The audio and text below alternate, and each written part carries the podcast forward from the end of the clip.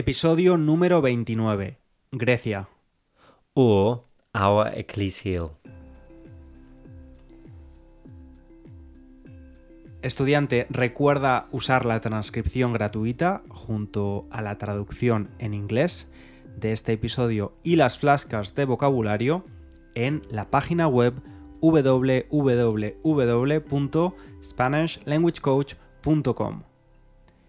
Y no te olvides de darle al follow para no perderte ningún episodio nuevo.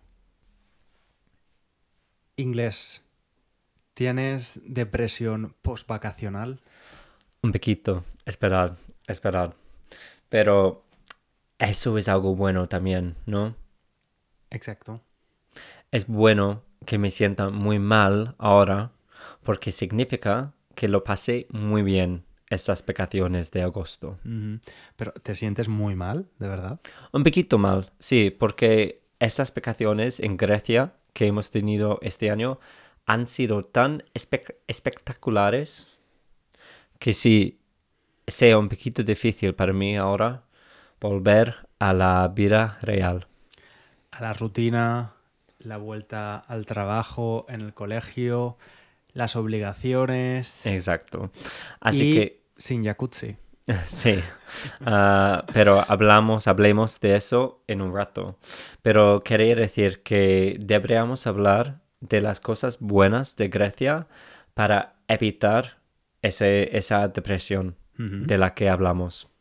Así que César, como ya sabes, hemos pasado todas estas vacaciones en Grecia este año. Así que dime, ¿qué ha sido tu cosa favorita de Grecia? Mi cosa favorita ha sido, aunque no está relacionado con el sitio, con el lugar en sí, eh, mi cosa favorita de las vacaciones ha sido desconectar de verdad, no trabajar durante tres semanas, porque hacía años que estaba de verdad desconectado del trabajo y relajarme, relajarme mucho, leer, no estar mirando el móvil, Mm. no tener Espe- Instagram en el teléfono, todo eso creo que es muy beneficioso. Esperar, porque normalmente trabajas mucho, trabajas muy duro y esas vacaciones no has hecho básicamente nada, lo que creo que es, ha, ha sido muy bueno para Sí, ti, sí. Aunque has pasado mucho tiempo estudiando francés para, para ganarme en la competición que, que tenemos más tarde este año. Exacto, porque quiero ganar la competición, así que aproveché, usé el tiempo de descanso para em, Para- darle un push, darle un empujón a mi francés y lo disfruté, que es lo importante también. Sí, porque iba a decir que has usado este periodo de descansar para, de hecho, no descansar, pero al menos hacías algo, algo bueno ah, y algo que has disfrutado. Ah, sí, muy bien. Pero he, he descansado, Ujú. porque en este caso estudiar francés era como un hobby, era una afición. Se nota que estoy un poquito amargo sobre todo el tiempo que has pasado estudiando francés y haciendo que me sienta mal. Pero Bueno, ¿qué, qué ha sido la cosa favorita eh, tuya de estas vacaciones? Sabes que de hecho tiene un, un enlace, una relación con los idiomas también. Ah, creo que para mí ha sido estar en Grecia y oír y leer griego moderno ah, todos los días, porque como sabes ya, ah, yo he estudiado mucho tiempo, muchos años, el griego antiguo. Así que ha sido muy interesante para mí ah, ver cómo el idioma ha cambiado, reconocer algunas cosas y a la vez sentirme muy perdido ah, con el idioma, pero entender mucho escrito. Así que ha sido un placer para mí eso. Y también hemos hecho unos días en Atenas y en Nafplio ah, aprendiendo más de la historia antigua. Y eso ha sido muy guay para mí también, porque claramente soy profesor de la, de la historia antigua, así que ha sido interesante visitar unos sitios de interés histórico. Para mí también, Mm. a, a pesar de que a pesar de que yo no soy profesor de, de historia eh, clásica ni sé griego ni nunca he estudiado griego, ha sido muy interesante y tú has sido un buen guía también, porque me has explicado muchas cosas que no sabía y efectivamente hemos tenido esos esa primera semana, ¿no? más cultural en Atenas y en Naflio y luego un poquito de fiesta en las islas. Bueno, sí, sí, en una isla, en Mykonos. sí. Que hem- hemos ido a Mykonos porque creo que creo que casi necesitas ir, ¿no? Ah, una vez que todo el mundo habla de la isla, ah, quiero decir todo el mundo gay, ah, básicamente, porque creo que tiene una fama muy grande de ser una isla de fiesta. Es como la, la Ibiza griega, ¿no? Sí, sí, exacto. ¿Y cómo te ha parecido Mykonos? Mm, me lo esperaba más Ibiza. Ibiza creo que es más grande, ¿puede Sí. ser? Sí. Imagino que sí. Bueno, es más grande seguro, porque de hecho en Ibiza hay carreteras grandes, autovías, Mm, y creo que la isla es mucho más grande. Em, En Mykonos, y bueno, en realidad en toda, en toda Grecia, algo que he apreciado muchísimo es el- a la gente. La gente era súper maja, muy buena, muy agradable. Muy amigable, es verdad. Mm, Y iba a decir que el hotel en Mykonos ha sido increíble, ¿no? Sí, El, la gente que trabaja ahí. Y no quiero, no quiero nombrar el hotel porque suena una colaboración pagada y no lo es. Pero ah, es como... ha sido- ojalá, ojalá. Ojalá, sí, exacto. Quizás deberíamos, deberíamos nombrarlo porque era- ha, sido una experiencia muy especial para nosotros. Es un hotel muy bonito, eh, norm- normalito. Es un hotel normal, pero bonito. Es de tres estrellas. Sí. Pues di- decimos normalito, pero a la vez porque es Mykonos y es a gusto, claramente es bastante caro. Pero ha sido la mejor experiencia de mi vida ah, en términos de, de cómo te tratan. Sí, un hotel muy familiar y de Sí. hecho eh, el lema, ¿no? El, como el slogan, el Mm. lema del hotel era entras como un huésped, como un, ho- como un guest, un huésped, Invitado. como un invitado y sales del hotel como, como un amigo o como un familiar. Y de verdad que se sentía así. Sí, sí. Sí, y el hotel se llama ah, el Hotel Aeolus, ah, lo, que, lo que es el nombre, eh, de hecho, del dios del viento. Lo que eh, para los griegos antiguos, lo que tiene mucho sentido porque hace mucho viento en Mykonos. Mm, No he experimentado nada igual en toda la vida, ah, pero me ha encantado porque era mi tiempo favorito, donde hacía calor, pero a la vez no ibas por la calle siempre sudando mucho por el viento. Así que ha sido muy placentero. Sí, la temperatura en general, excepto en Atenas, que Mm. sí que hacía mucho calor, Sí, demasiado. era un poco sofocante. eh, en las islas era muy agradable.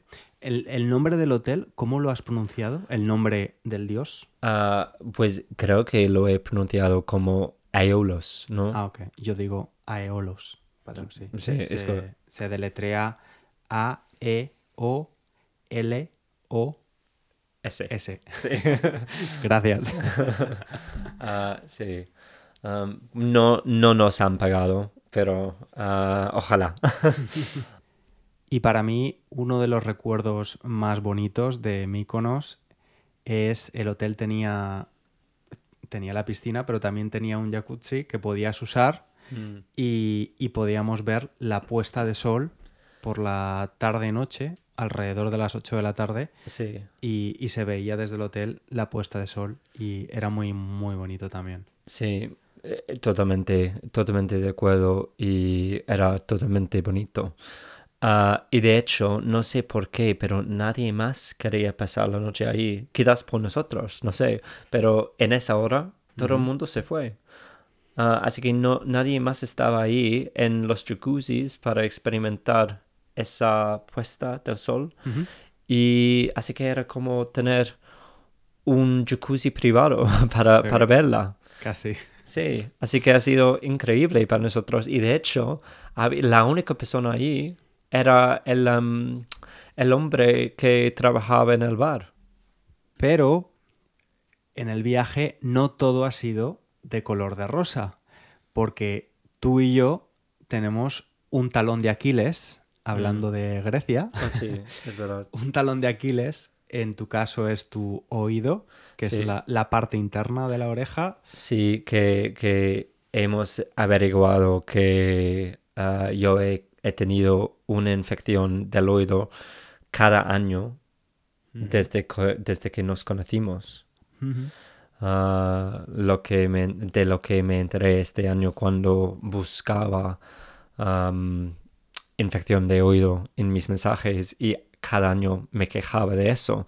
Y tú también tienes un problema con el cuerpo ah, que cada vez que, que cada vez que te pones enfermo siempre te afecta ¿qué?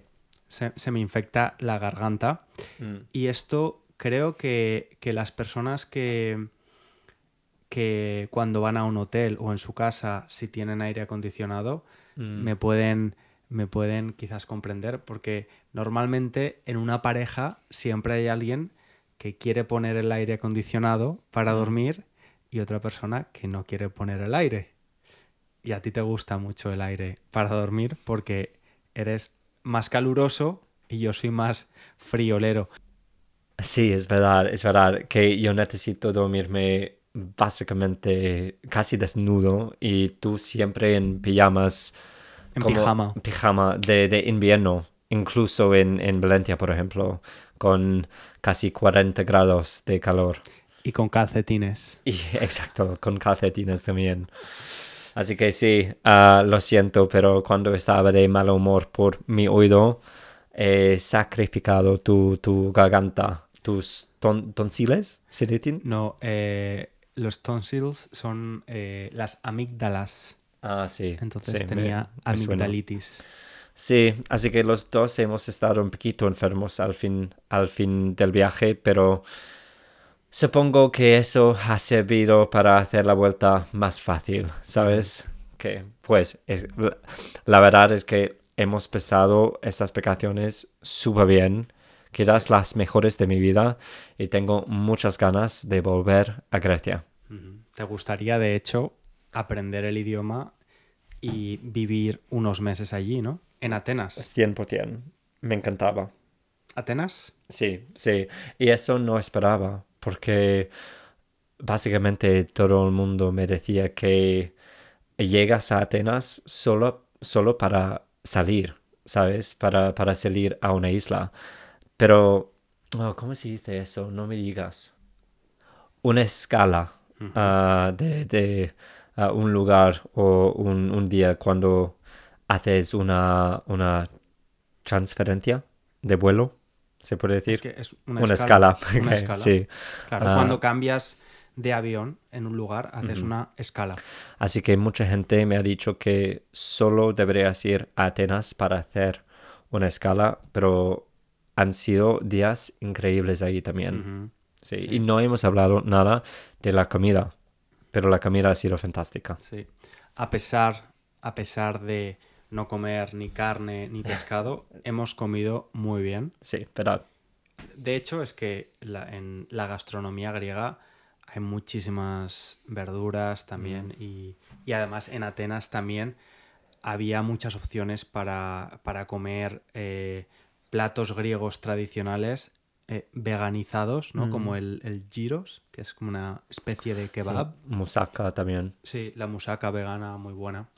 Sí. Bueno, estudiante, esperamos que si tú también has vuelto de las vacaciones, pues no tengas mucha depresión post-vacacional y te esperamos en el próximo episodio. Muchas gracias por escucharnos. Gracias. Un abrazo grande. Chao, chao.